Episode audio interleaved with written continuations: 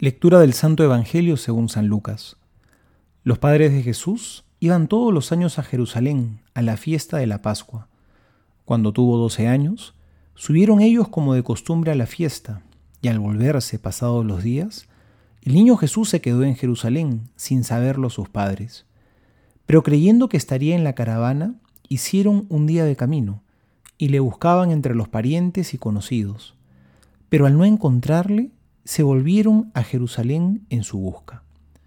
Y sucedió que al cabo de tres días le encontraron en el templo, sentado en medio de los maestros, escuchándoles y preguntándoles. Todos los que le oían estaban estupefactos por su inteligencia y sus respuestas. Cuando le vieron, quedaron sorprendidos, y su madre le dijo, Hijo, ¿por qué nos has hecho esto? Mira, tu padre y yo, angustiados, te andábamos buscando. Él les dijo, ¿y por qué me buscaban? ¿No sabían que yo debía estar en la casa de mi padre? Pero ellos no comprendieron la respuesta que les dio.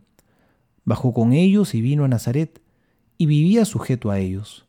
Su madre conservaba cuidadosamente todas estas cosas en su corazón. Palabra del Señor, Gloria a ti, Señor Jesús.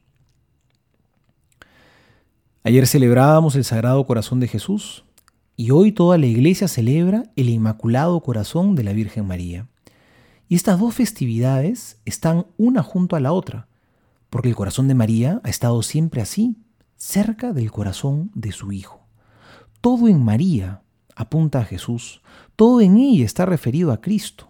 Como toda madre, su corazón está lleno de amor por su Hijo. Por eso veneramos el corazón de María, porque al verlo aprendemos de ella a amar a Jesús.